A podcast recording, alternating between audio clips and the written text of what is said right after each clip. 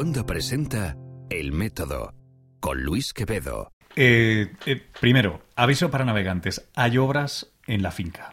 Eh, podéis escuchar todo tipo de ruidos raros y no tiene que ver con los que estamos aquí hablando. Esta es una conversación para, para el método. una conversación en la que la verdad le tengo muchas ganas porque junta dos de mis temas probablemente o, o ámbitos favoritos, que es el de la ciencia, el mundo del pensamiento crítico, la academia, etcétera, y el de la política entendida como bien común, ¿no? Como cómo hacemos que las cosas vayan mejor o menos mal todos juntos y encima aportamos y ayudamos. Tema perenne en este podcast ha sido el de qué lugar ocupa o debería ocupar la ciencia ahí.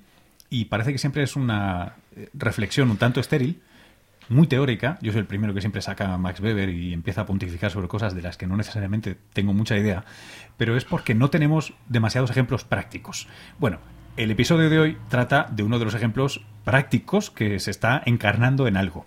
¿Qué es? ¿Cómo es? Eh, ¿Dónde llegará o, no? Eh, lo vamos a ver. Y, por cierto, sabiendo que sois mi audiencia, sé que no se, os escapará la ironía de que lo estamos grabando en Semana Santa.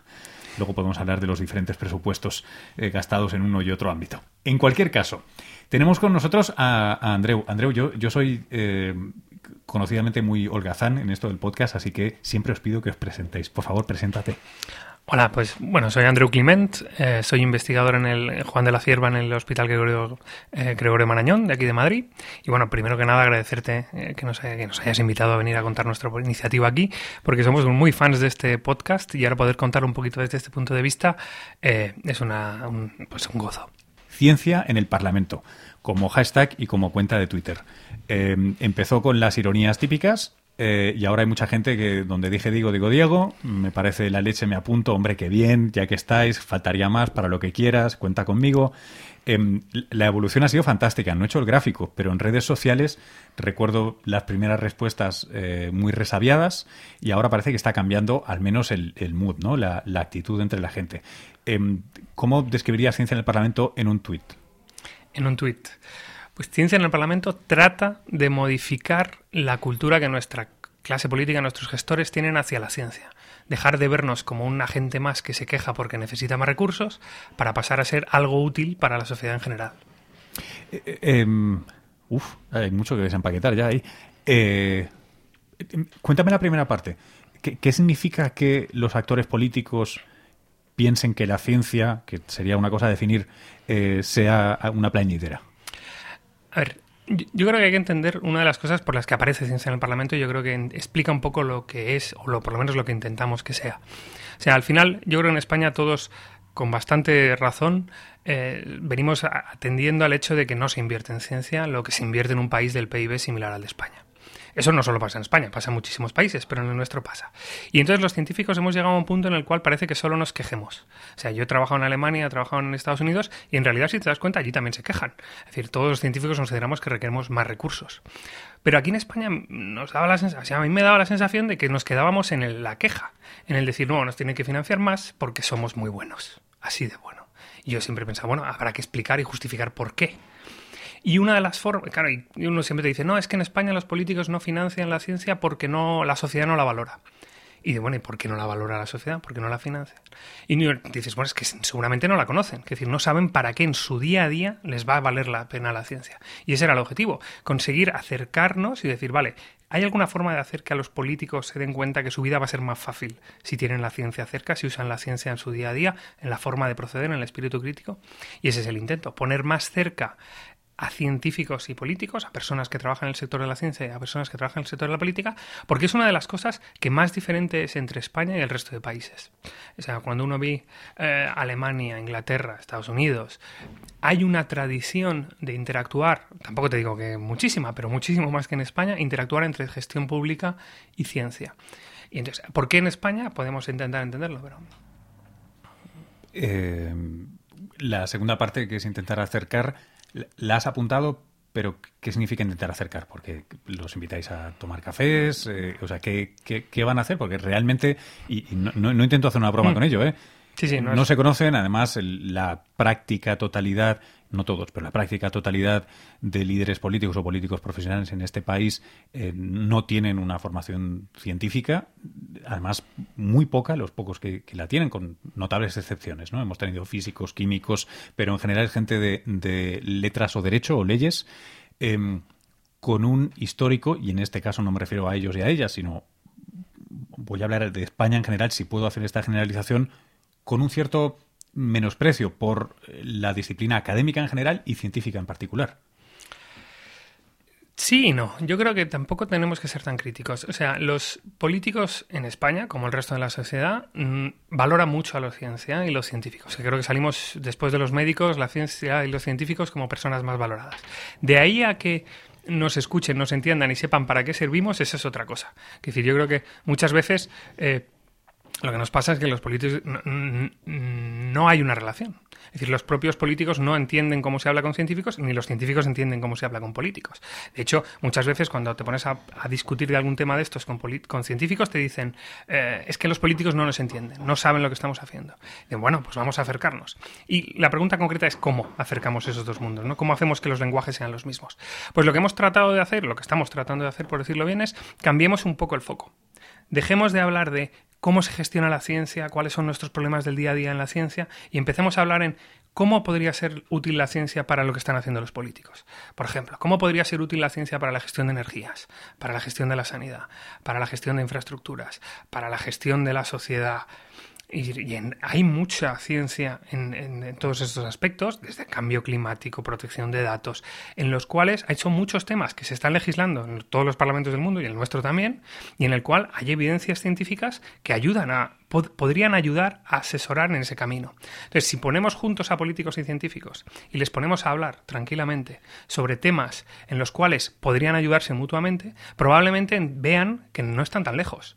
De mm. hecho, pues lo como sucede, tampoco estamos inventando la rueda. Los, eventos Science Meets Parliament son frecuentes en países anglosajones. Nos hemos fijado mucho en el australiano, nos hemos fijado mucho en el, Parlamento Europeo, que no deja de ser nuestro parlamento, también tiene uno. Nos hemos fijado en las oficinas de asesoramiento científico y ves que por mucho que, creamos que son mundos muy distintos, al final el conocimiento es el conocimiento y puede ser útil. Es verdad que en España hay ciertas particularidades que, lo complican, ¿no? Complican el hecho de que no haya una clara eh, vamos a llamarla uh, utilización proactiva del, del, conocimiento, o sea, no hay una tradición, y, no hay una evaluación de políticas, o sea, hay muchas cosas que también se explican porque somos un país, entre comillas, bastante joven. decir... Sí, democráticamente es ciertamente joven.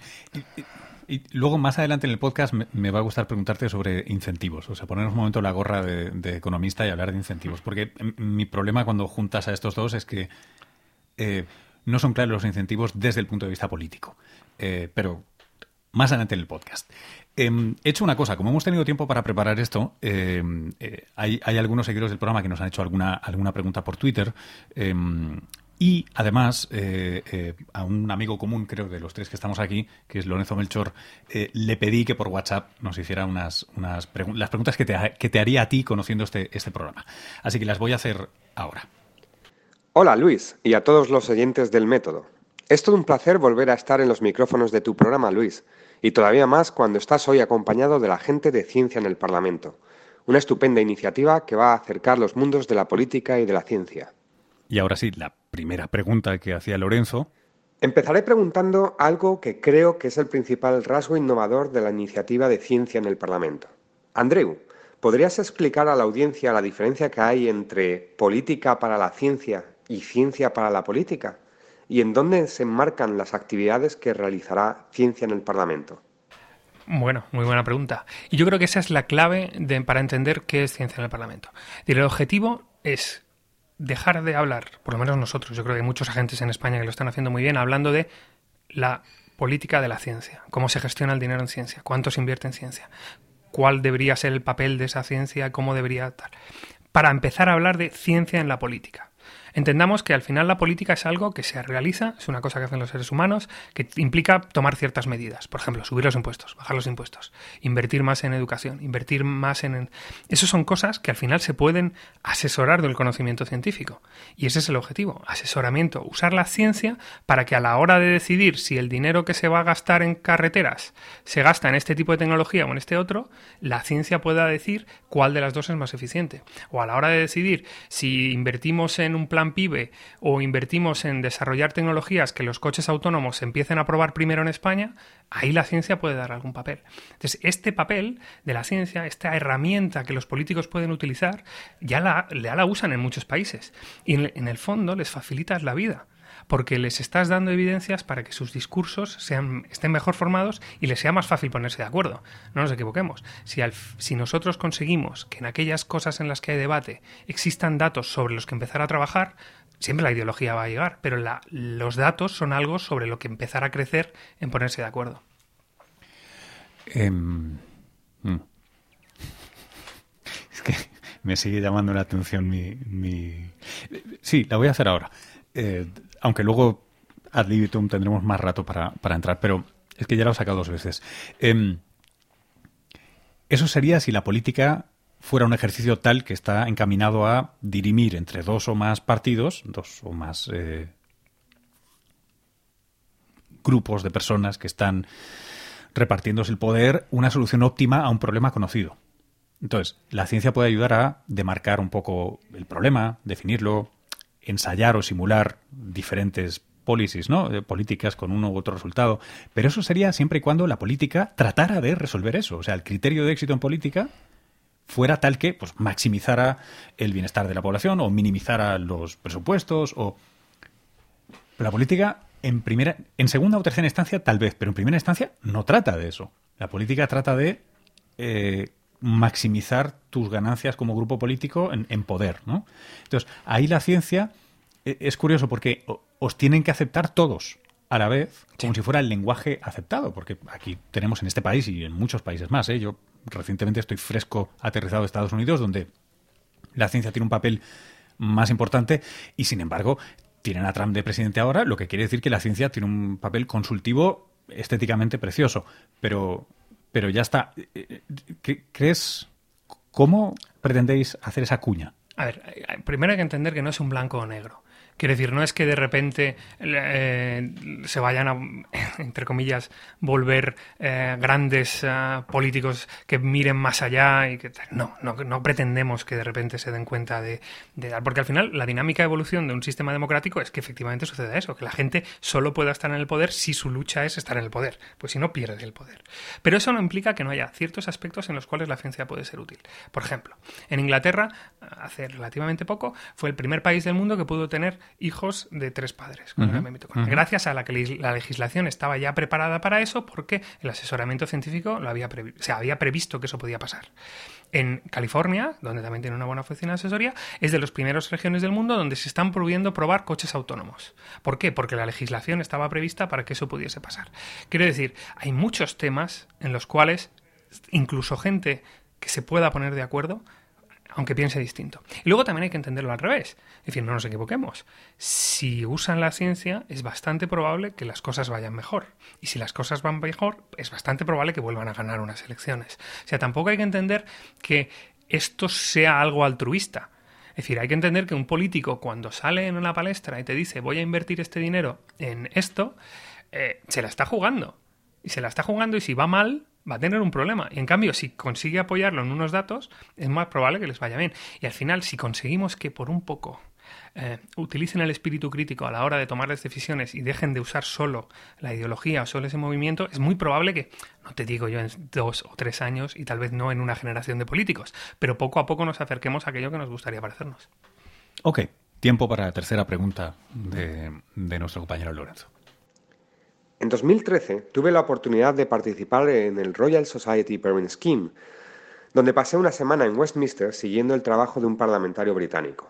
Esta fue una experiencia brutal que me expuso a la complejidad de agentes que ofrecen asesoramiento científico en el Reino Unido. Desde 2015 y como coordinador científico de la FECIT en la Embajada de España en Londres, organizo el programa de intercambio entre científicos y diplomáticos llamado Embajadores para la Ciencia, y lo hago con el absoluto convencimiento de que lograremos trasladarlo pronto al Congreso de los Diputados. Andreu, ¿qué opinión te merecen estos programas de intercambio? ¿Y esto es algo en lo que está trabajando Ciencia en el Parlamento? Bueno, es un ejemplo perfecto. Y de hecho, el mismo Lorenzo es un ejemplo de cómo es una persona del mundo académico que gracias a este tipo de emparejamiento con, políticos entendió que hace falta ese aceite en medio de los dos mundos. Y de hecho, de eso va a en el Parlamento. O sea, pues luego podemos hablar de si el asesoramiento científico hay que hacerlo con una oficina o cómo hay que hacerlo. Pero de lo que va y el objetivo es que se conozcan. O sea, no nos equivoquemos. Yo en mi laboratorio puedo quejarme de que el gobierno, secretario de Estado de turno, no hace lo que yo creo que hay que hacer. Pero si no me acerco a su trabajo, es muy difícil que entienda por qué no hace lo que yo creo que tiene que hacer. Y viceversa. Es decir, cuando nosotros nos quejamos de que es que los políticos están tomando decisiones en homeopatía, en vacunas, en gestión de energías, que no están basadas en el conocimiento científico, entre otras cosas es muy probable que no tengan a su alrededor nadie que se les esté contando.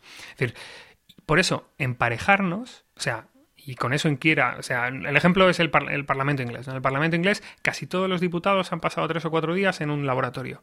Y casi todos, bueno, no casi todos los científicos, pero muchos científicos han tenido la oportunidad de ir a conocer unos días el Parlamento. Esta vía de comunicación hace que sucedan cosas como, por ejemplo, en el, sistema de gobierno inglés haya muchísimos científicos en muchas áreas, no necesariamente dentro de la academia, sino que han salido de la academia, tienen un background científico, un background en el cual el espíritu crítico es algo que usas en tu día a día y se incorporan a áreas que pueden ser de gestión. Entonces, creemos que promover este tipo de, en, de emparejamiento vienen dos días conociéndose en el Parlamento o con un poco de suerte durante un poquito más de tiempo, es una de las formas más fáciles de hacer que sensibilicemos a los políticos al respecto de la importancia de la ciencia.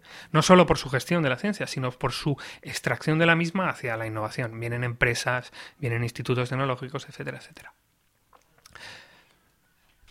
Otra pregunta más. Por último, estoy seguro que a lo largo de todos estos meses eh, estarás manteniendo diversas reuniones con políticos y con científicos para explicar la iniciativa.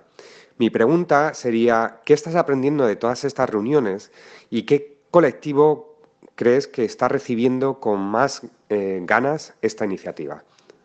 Muchas gracias por todas tus respuestas y espero de verdad que la iniciativa salga adelante.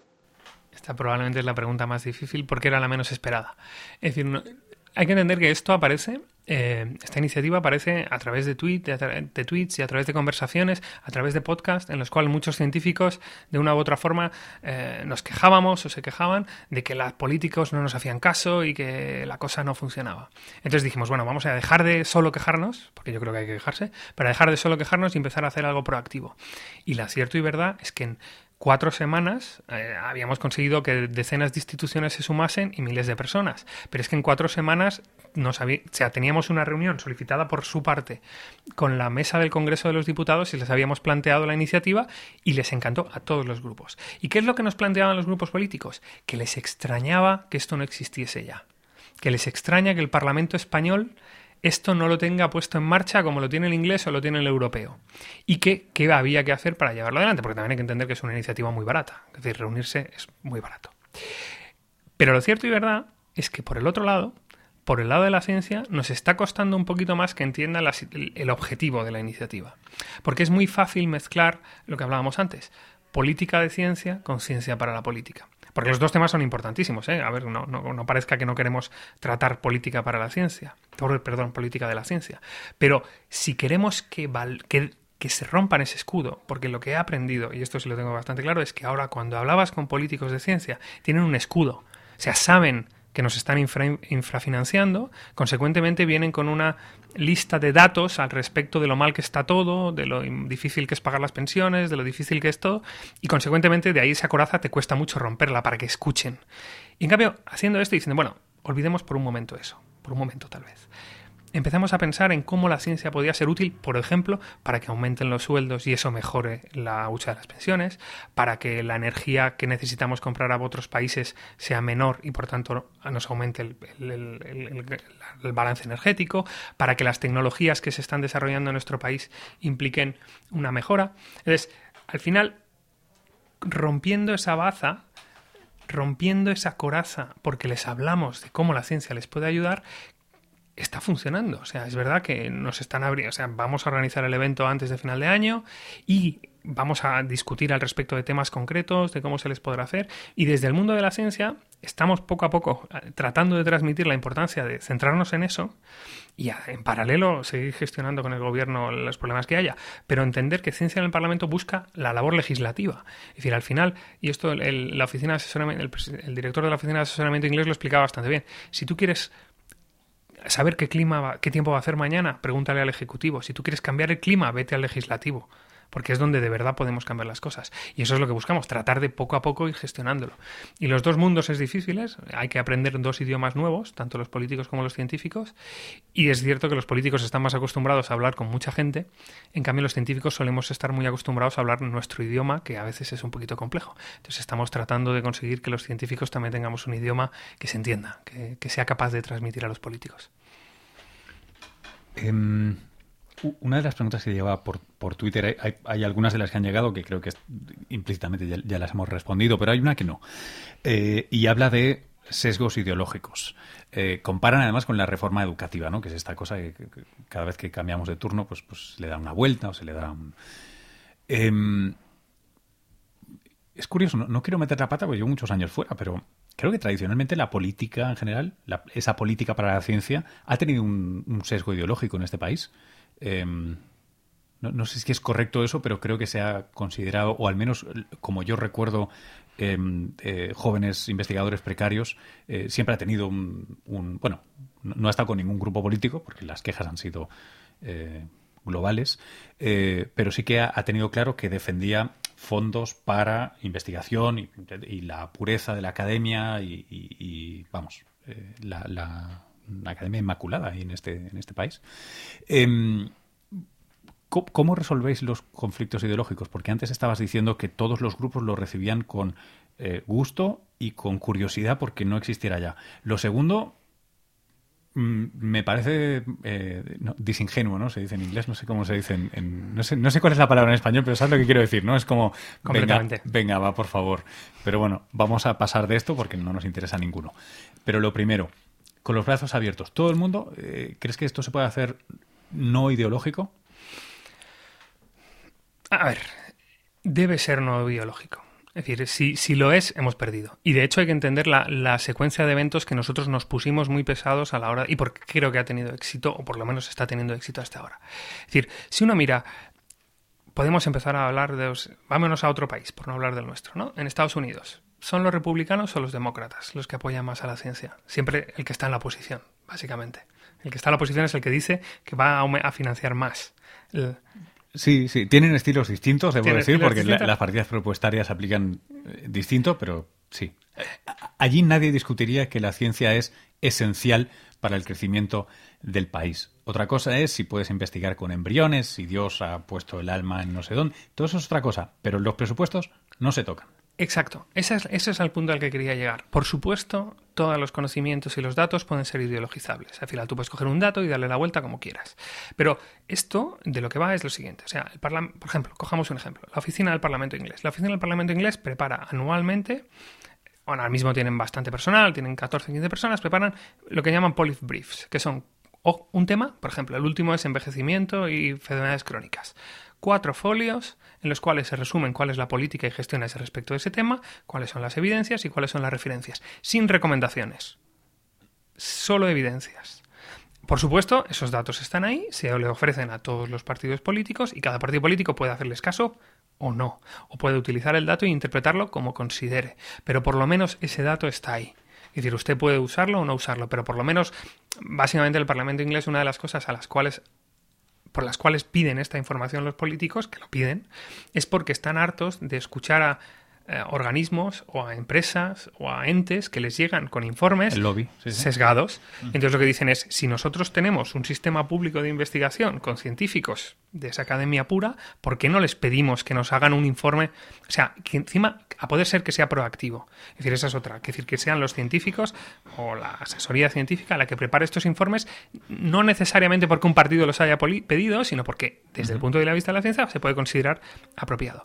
Y nosotros en España lo que dijimos es, no nos vayamos a hablar con el gobierno, no nos vayamos a hablar con la oposición, porque entonces ya es un problema de, es que ahora estos están en el gobierno y mañana estarán en la oposición, etcétera, etcétera vamos a por eso pusimos ciencia en el Parlamento, aunque nuestro país se llama Congreso de los Diputados o Senado, porque lo que queríamos era entender que era el gobierno de la Cámara. Nos fuimos a hablar con la mesa del Congreso, que es donde están desde un punto de vista teóricamente independiente, representados todos. los partidos, y les planteamos, esto es lo que queremos hacer. Y de hecho, para este primer año, y si quieres luego hablamos al respecto de los, cómo estamos identificando los temas que se van a discutir en el evento de este primer año, hemos puesto varias, eh, hay, muchos temas posibles, se nos han presentado, eh, todavía está abierta la convocatoria, pero más de 60, y hemos decidido que los cuatro sean cuatro que claramente no sean ideologizables por lo menos no de primeras. Otra cosa es que luego al detalle uno podía entrar. Pero es muy fácil encontrar temas en los cuales la ciencia puede no necesariamente ser ideologizable.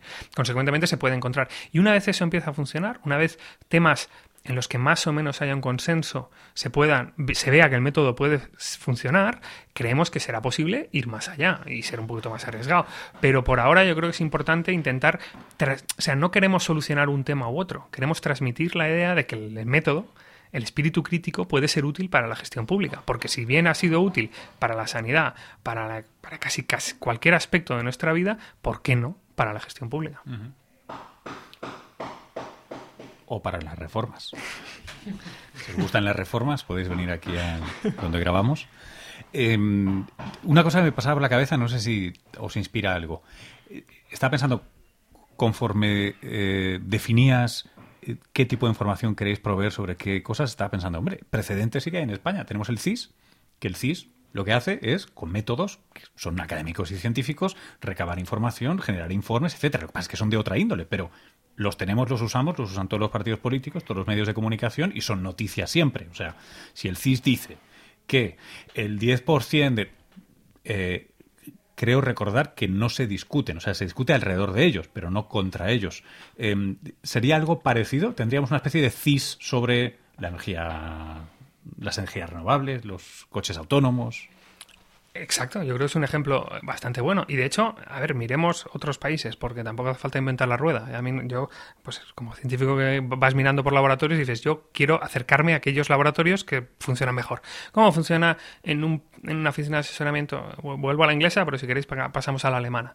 Eh, se decide un tema. O sea, hay un patronato, normalmente con políticos y con científicos, que deciden que un tema es relevante. Por ejemplo, las terapias avanzadas, llamémosle eh, células madre o eh, modificaciones genéticas. Entonces, dos, tres personas se encargan de hacer un pequeño, una eh, pequeño evaluación de dónde están las evidencias. Luego se entrevistan con de 30 a 35, 40 expertos, personas expertas en el tema individualmente.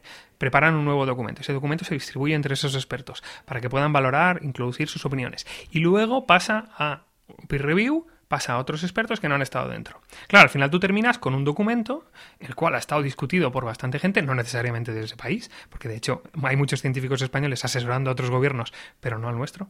Pero, y ese documento es algo que no es, sea, es discutible, por supuesto es discutible. La ciencia siempre puede, ese es el estado del arte en el momento en el que se prepara el documento. Y es más fácil que los políticos se pongan de acuerdo a partir de eso. Que lo vayan a hacer, pues igual sí, igual no. Que se pongan de acuerdo con los datos del CIS, pues muchas veces no, pero por lo menos los usan, sabemos que los usan. Y sabemos que, es mucho más creíble una encuesta presentada por el CIS que una encuesta presentada por un medio de comunicación u otro. Es decir, entonces este es el objetivo. Es decir, que en vez de estar hablando de los científicos a los que yo he llamado, que son mis amigos, han presentado este informe. O familiares o esas cosas. Aquí tenemos tradición. Pues que sea un, un documento preparado por una comunidad científica organizada de una u otra forma. Ese tipo de cosas, a ver, no creo que vayan a cambiar de la noche a la mañana, pero sí pueden abrir la oportunidad a que la ciencia sea algo más utilizado. Es decir, desde el mundo mismo del periodismo. Es decir, poco a poco va sucediendo que se usen los datos, que se gestione. Es decir, hay ciertas cosas que yo creo que los científicos y en otros países sí sucede más, y si nos retrotraemos en el tiempo todavía más, los científicos se atrevían a hablar de más cosas que solo lo que estaban haciendo en su laboratorio. Entonces, hasta cierto punto, yo creo que es importante que los científicos también se impliquen en tratar de aquellas evidencias que recaban en el laboratorio, conseguir que lleguen un poquito más allá del laboratorio. Eh, te, una, de las cosas que está implícita, que creo que es darle la vuelta a la tortilla, simplemente discutir eh, el, anverso de, la situación que estabas describiendo. Pero em, has puesto como ejemplo, y ha aparecido Lorenzo por aquí, hablando de Reino Unido. Has citado varias veces que en Alemania funciona mejor. En Estados Unidos muchas veces se, trae a colación, ¿no? Em, Puedo ponerte antiejemplos Yo creo- de esos países si quieres. No, no, no, eso estaría genial. Es que de hecho ahí es donde me gustaría entrar ahora un poco. Em, yo creo, y, y eso me pasa con algún amigo que, que vive en Suecia, que me dice, "Pero las cosas que nos cuentan de Suecia en España. Mira, eh, se paga... ¿no? Siempre tenemos esta idea de, de- de- Sí, que el- que, que es un cualquier santo paraíso lejano es mejor. socialdemócrata. Sí, sí, sí, ¿no? El, el jardín del vecino siempre es más verde, etcétera. Entonces, em, ¿qué verde extra estamos viendo en otros lugares o qué cosas se nos pierden? Porque eh, es cierto que la ciencia o los científicos tienen un papel más activo, más relevante, más preeminente en, en otro tipo de democracias, en otros estados. em, pero hay causas a veces históricas, sociológicas, y que si no las incorporamos cuando debatimos sobre esto, no digo que tengan que ser para decir, ves, aquí no se puede. No, no es eso, pero sí entender cómo las cosas tienen lugar, ¿no? Em, yo, por ejemplo, eh, el, el- el caso británico lo conozco un poco menos, aunque sí que es cierto que ha- hablamos de un país que tiene dos tradiciones muy fuertes que nosotros pues no tenemos, ¿no? Uno, que la monarquía siempre ha sido consultiva o representativa desde hace, no quiero meter la pata, pero creo que son más de mil años, eh, que no es poco. Eh, y luego la, la idea de que la traducción científica, pues vamos, es, es de perogrullo en, en las Islas Británicas, ¿no? Entonces, tampoco me extraña que no, que no tenga ese lugar o que no se use la ciencia, además el lugar donde eh, tiene lugar de manera más, más eh, no, no sé el adjetivo que quiero usar, pero vamos, la revolución industrial empieza allí. Todos conocemos las historias de los telares de Manchester, eh, el- el motor de, de vapor, etcétera, etcétera. Entonces, la ciencia, la tecnología, la industria, la economía y la política, todos están en un, en un nivel un tanto más bajo que aquí, en el sentido de que es, menos piramidal en, en algunos sentidos, y eso que es una monarquía incontestable, ¿no? Eh, esa parte la entiendo. La parte de Estados Unidos eh, también la entiendo de otra manera. Estados Unidos la, la ciencia ha estado siempre ahí porque la ciencia se ha necesitado. Es un país de frontera en el que hace falta tecnología para sobrevivir. Si no, te mueres. Ya está. Y a partir de ahí puedes empezar a tirar del hilo y ver qué lugar ha ocupado, ¿no? La herencia anglosajona, etcétera, etcétera. Em, ¿qué, qué lugar ha ocupado la ciencia aquí, en España? Porque creo que nos hartamos de malcitar a Unamuno y, y poco más. Sí, encima la cita de Unamuno que normalmente se entiende Fuera de bastante contexto, mal. sí. se entiende bastante mal. A ver, España, está claro, somos un país particular como muchos de los otros países del sur de Europa, donde hemos tenido nuestra historia con nuestras guerras y nuestra sociología, vamos a entenderla. Pero ah, volviendo a, por ejemplo, cómo aparecen este tipo de cosas en otros países y por qué ahora es un buen momento para que esto aparezca aquí. Es decir, hay que entender que en los países como Estados Unidos o países como Inglaterra o incluso países como Alemania, el hecho de que se apueste por el conocimiento y la tecnología es una cosa que se hace normalmente a mediados después de la Segunda Guerra Mundial. O sea, ya se hacía de antes, no te digo que no, pero desde el momento Sputnik o, o desde los problemas de, la, de ingleses en los años 70, aparece un cierto movimiento de necesidad de llevar un poquito la ciencia un poquito más allá. De hecho, la oficina de asesoramiento del Parlamento inglés aparece en época de la Margaret Thatcher, fruto de que algunos políticos requerían directamente por su parte, que eso ya es una cosa que cambia mucho, requerían ese tipo de conocimientos para su día a día. En Australia, por ejemplo, el tipo de relaciones entre Science Meets Parliament y de políticos y científicos aparecen en los años 80, en el momento en el que efectivamente peor se estaba financiando la ciencia y consecuentemente unos cuantos científicos deciden, eh, bueno, vamos a intentar hacer llegar un poquito más allá. ¿Por qué en España esto no ha pasado en los años 70 u 80? Bueno, es bastante fácil de entender. Quiero decir, nuestra primera ley de ciencia es de 1987. Quiero decir, eh, los- la primera generación de científicos formadas en una ley de- con una ley de ciencia vigente está ahora casi en su primer segundo postdoc. Ah. Y si uno mira la evolución del número de científicos per cápita en España, ah, la curva ha sido exponencial y solo ahora estamos relativamente cerca de nuestro tamaño PIB con respecto al resto de países. Es decir, claro, no le puedes pedir a un país que desde el- que, te- que vuelve a tener unos datos, bueno, no, que, que desde los años 20 del siglo pasado, que donde si uno empieza a retrotraerse, se estaba discutiendo este tipo de cosas, y, Unamuno mismo, esa frase tan famosa de que inventen ellos, la plantea dentro de una conversación, dentro de, un- de un- una teatralización, en la cual es una conversación entre debemos o no debemos plantearnos la ciencia como un motivo de país, y aquello se estaba discutiendo en los años 20, en los años 30, tuvimos una guerra, tuvimos una posguerra, tuvimos 40 años en los cuales no se decidió avanzar por ahí y solo en los años 80, 90 ha empezado a crecer. Es decir, ahora nos parecemos, empezamos a aparecer en tamaño. Consecuentemente, es lógico pensar que ya haya suficientes científicos como para que no se queden solo en la academia, como para que empiecen a montar empresas, como para que empiecen a permear al resto de la sociedad. Es una cosa que, que se extraña en España. En España es muy raro que, por ejemplo, gente que ha estado en el mundo de la ciencia se pase, al mundo del periodismo, al mundo de la empresa. De hecho, miremos, por ejemplo, la divulgación. ¿Cómo ha crecido la divulgación científica en España en los últimos 10 años? Muchísimo. ¿Por qué? Porque cada vez hay más gente pidiendo este tipo de, de, contenidos. ¿Cómo ha crecido el número de científicos que poco a poco van montando startups, van montando, van consiguiendo inversión en pequeñas empresas que sí requieren a doctores, que sí requieren a científicos? Pues crece poco a poco. Es, ¿Vamos de repente a cambiar la cultura española? No, claro. Pero que va a pasar es seguro, porque hablabas de que Estados Unidos o avanzas tecnológicamente o te mueres. Es que en España nos va a pasar lo mismo, en casi cualquier país del mundo. Es decir, o tecnológicamente somos un país productor o tecnológicamente somos un país consumidor.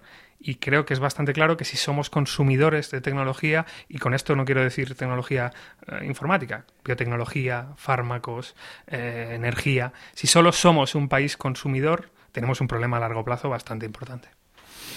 Mm. Déjame jugar una cosa que me gusta hacer mucho aquí, que es me voy a poner de, no necesariamente mi opinión, pero creo que tiene cierto mérito lo que te voy a decir ahora. Cuando apelaba antes a las biografías de los diferentes países que tienen sistemas distintos, es por lo siguiente. Eh, entonces, por ejemplo, que en temas de antropología hay una cosa que se da por sentado, ¿no? Que es que nosotros vamos a los tres, cuatro poblados de cazadores-recolectores que quedan en este mundo, los estudiamos y empezamos a flipar sobre cómo éramos hace 10.000, 15.000, 20.000, 50.000 años. Eh, el presupuesto, que es completamente falso, es el siguiente. Ellos reflejan nuestros modos de vida hace mucho tiempo. Pero está el siguiente argumento, que es, ellos son aquellos que ocupan los nichos tan poco valiosos, tales que nadie se ha ocupado en exterminarlos en 50.000 años. Es decir, seguro que no representan los pueblos que dieron lugar a nosotros. ¿Por qué te digo esto? Porque cuando uno usa como piedra de toque cierta proporción de PHDs con el PIB, y esa piedra de toque es de Estados Unidos, Gran Bretaña, Alemania, está cometiendo un error en principio. No digo que no sea bueno el fondo, no, digo que no lleguemos a un objetivo súper loable, pero digo que hay un error de partida, que es no somos Estados Unidos, no somos Alemania, no somos Gran Bretaña y estamos en 2018. Eso me hubiera servido hace 30 años. Pero ahora eh, estamos en un lugar distinto, estamos lo del leapfrogging, ¿no? Estamos en un país que no está así de tecnificado, que no tiene tantos PhDs, no tal, em, y que no sé cuál va a ser su evolución, como tampoco sé cuál va a ser la evolución de Estados Unidos en los próximos 20 años. Entonces, eh, eh, es por pinchar porque creo que en, ese, en esas pequeñas diferencias es donde podemos empezar a encontrar algo. ¿no? Yo, me acuerdo de haber ayudado a asesorar al, al, Banco Interamericano de Desarrollo hace un tiempo. Y uno de los argumentos que hacían para América Latina, América Latina fue una región que en los últimos 20 años, pues los 10 primeros, eh, creció económicamente de una manera radical porque exportaba materias primeras cuando el mundo estaba creciendo como loco. El momento que vino la crisis, con un pequeño cambio de fase, empezó a bajar la economía eh, latinoamericana porque no podían exportar, porque nadie compraba nada, porque no tenían nada que fabricar. Entonces, su argumento era, y lo intentaré hacer breve, ¿eh? pero su argumento creo que era interesante. Ellos decían, ¿qué tenemos que hacer? Tenemos que imaginarnos que nos pegamos a los modelos de crecimiento de economías que han conseguido una transformación. ¿Para qué? Para el modelo de innovación.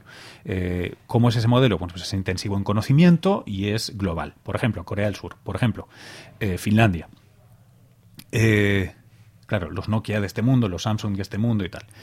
Primero, interesante, no son democracias muy fuertes, eh, por cierto, no son mercados libres, son mercados bastante regulados, además, en fin, hay, mucha amiga, sobre todo en el caso de Corea y tal. Pero en cualquier caso, ellos decían que lo que tenían era que tener más PHDs, más tal, más cual, para imitar esos modelos de crecimiento. Cuando, no digo que sea un brindis al sol, pero no es cierto, América Latina, Brasil no es Corea del Sur. Y Corea del Sur tiene el apoyo de Estados Unidos estratégico y económico y le van a comprar cosas porque quiere que fastidie a Corea del Norte y a China. Entonces, el modelo de crecimiento de Corea del Sur no es cierto, en un vacío teórico. El de Finlandia, exactamente lo mismo. Está en la política de bloques, está contra Rusia. O sea, se nos olvidan cosas muy gordas. Entonces, cuando hablamos de cómo tiene que crecer España, me pregunto, ¿qué es lo que no estamos viendo? Y me lo pregunto de verdad, ¿eh? porque no lo sé, pero ¿qué es lo que no estamos viendo? Es una, a ver, es un planteamiento perfectamente lógico y que nos lo hacemos muchas veces. Es decir, uno tiene que saber que somos un país que está en el primer mundo porque tenemos porque somos una península en una isla. Si fuésemos una isla y estuviésemos un poquito más abajo, se acabó. Tendríamos un problema. Eso es verdad. De hecho, cometería un error, cometeríamos un error tremendo si intentásemos coger y decir, no, es que claro, nosotros podemos ser la Alemania europea, cuando nunca ni culturalmente, ni socialmente, ni nos lo hemos planteado como tal. Y no digo yo que ahora podamos decidir que España cambie y pase a ser un polo tecnológico, queremos ser la California de Europa o queremos ser... A saber. Que todo el mundo quiere startups. Que efectivamente. Es decir, e, eso es, es una no, es muy lógico. Aparte de que no va a suceder, porque por mucho en nuestro país yo creo que sí están surgiendo buenas ideas, buenas tecnologías, pero al final nos equivoquemos. Nos la suele comprar General Electric, nos la compra Siemens y consecuentemente ese conocimiento, esa tecnología se exporta. O bien antes o bien después de que se haya hecho. Pero no nos equivoquemos tampoco. Es decir, creo que todos entendemos que si la gestión de casi todas las cosas que hacemos la hacemos basada en datos, muy probablemente las cosas nos vayan mejor. Es decir, y, podemos buscarlas, ¿eh? La inversión en I+D es algo que se hace para crecer y no porque seas grande, y eso está bastante bien conocido.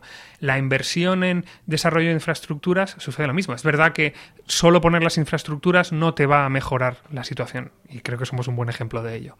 Pero lo que está claro es que si no mejoras las infraestructuras no vas a poder crecer. Entonces, a ver, yo no quiero que, parezca que de repente venimos a cambiar el sistema político español o, la ideología de los españoles. Eso o sea, somos como somos y, debemos estar orgullosos porque somos un país con las muchas dificultades que hemos tenido que tampoco nos va tan mal. Es decir, tenemos que mirarlo un poquito en perspectiva. Pero dicho esto, yo creo que hay algunas herramientas que cualquier país eh, que quiera progresar necesita hacer, como es evaluar cómo se están gestionando sus políticas, evaluar a qué está dedicando sus recursos, evaluar si los tratamientos farmacológicos son estos u otros los que debería aplicar. y la evaluación de ese tipo de cosas son algo que necesariamente eh, debe usar el método científico, entendido como, mira, soy un político o una política, quiero plantear una medida. ¿Cómo va esa medida a cambiar la situación de este país? ¿Voy a ser capaz de medirlo? Cuando lo haya medido, ¿Habré estado en lo cierto y funciona o me he equivocado? Porque al final había muchas variables de contexto. Si lo mido, probablemente sea capaz de darme cuenta que me he equivocado o acertado y continuar por el mismo camino o cambiar. Es decir, esto, que sin duda es muy naif pensar que se puede hacer así de sencillo, en realidad eh, yo creo que es una de las bases por la que muchos países funcionan bien. Y en el nuestro no es que no se haga, sino simplemente que creo que se puede hacer mejor y más. qué piensas de, la ciencia, a ver si puedo hacer esto, en lugar de decir la ciencia como criterio necesario para el crecimiento, a veces pienso que podríamos intentar vender la ciencia como criterio para el no derroche. Eh, para perder menos agua potabilizada, para gestionar mejor pues, las cuencas hidrográficas, para gastar menos electricidad. O sea, un, enfoque no sé si es más ibérico, pero... Creo que vas, exactamente. De hecho, los temas que se están planteando para este primer año van muy por la sostenibilidad. Es decir, cómo gestionamos la salud en una, una sociedad anciana. No sobra el dinero, además. Cómo gestionamos las energías en un país que no produce suficiente energía para sí mismo. Cómo gestionamos el tiempo libre cuando hay mucha gente con tiempo libre, y eso es básicamente pensar en cómo usamos el ocio de forma que sea productivo. Es decir, yo creo que hay muchos temas que no necesariamente tienen por qué ser el último iPad o el último producto biotecnológico como usa el CRISPR-Cas para que nos curemos la enfermedad más rara, que al fondo tienen base científica y que consecuentemente se pueden usar desde un punto de vista científico. Eh, ¿e-, ¿Es esto un movimiento político para científicos? No. Eso seguro que no, porque yo quiero volver a mi laboratorio que ya estoy perdiendo mucho tiempo. O sea, no diré perdiendo, pero, pero sí dedicando mucho tiempo a esto. Yo creo que hay que entender que una de las razones por las que siempre nos quejamos en nuestro país de que la sociedad no valora la ciencia es porque no yo, y esto es opinión personal completamente, yo creo que no dedicamos el tiempo suficiente a explicar por qué les es útil. Es decir, solemos dar por hecho que los ciudadanos tienen que entender por qué nosotros somos importantes. Cuando al final un científico en particular no importa un pimiento. Lo que importa es el conocimiento y cómo eso llega a la sociedad de verdad. Entonces, esto es lo que sí trata de hacer ciencia en el Parlamento es poner un toque de atención a la ciencia y a la política para que se pongan a trabajar juntos para que mejore.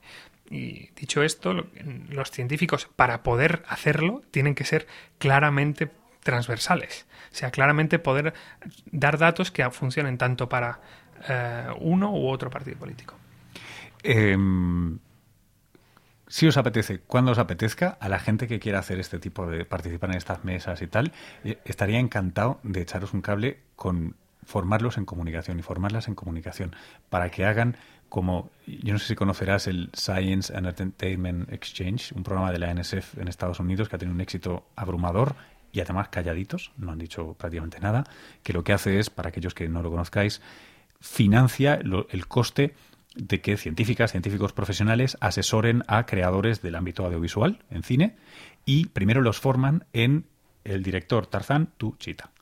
O sea, todo en pro de la narración en la película, que es una industria, no jodamos, eh, tú mejórala. Exacto. No la castres. Em, y esto ha sido una cosa estratégica y buenísima porque ha dado lugar, de hecho, a muchísimas películas eh, con, muy buena ciencia en, la última década, sobre todo, ¿no? Sería chulo, y si os apetece...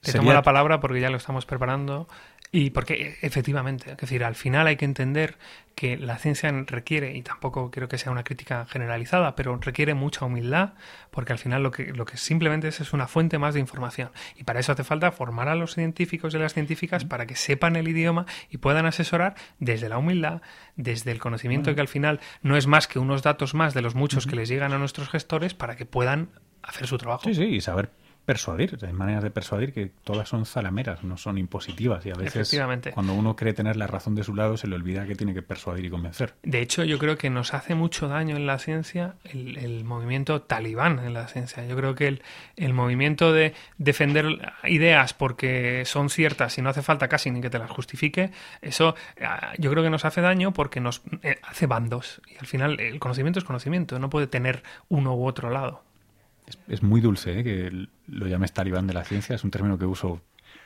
para, sí, disparage de mucha gente. Lo uso bastante, pero es, es verdad. Muchas gracias, tío. A ti. Muchísimas gracias.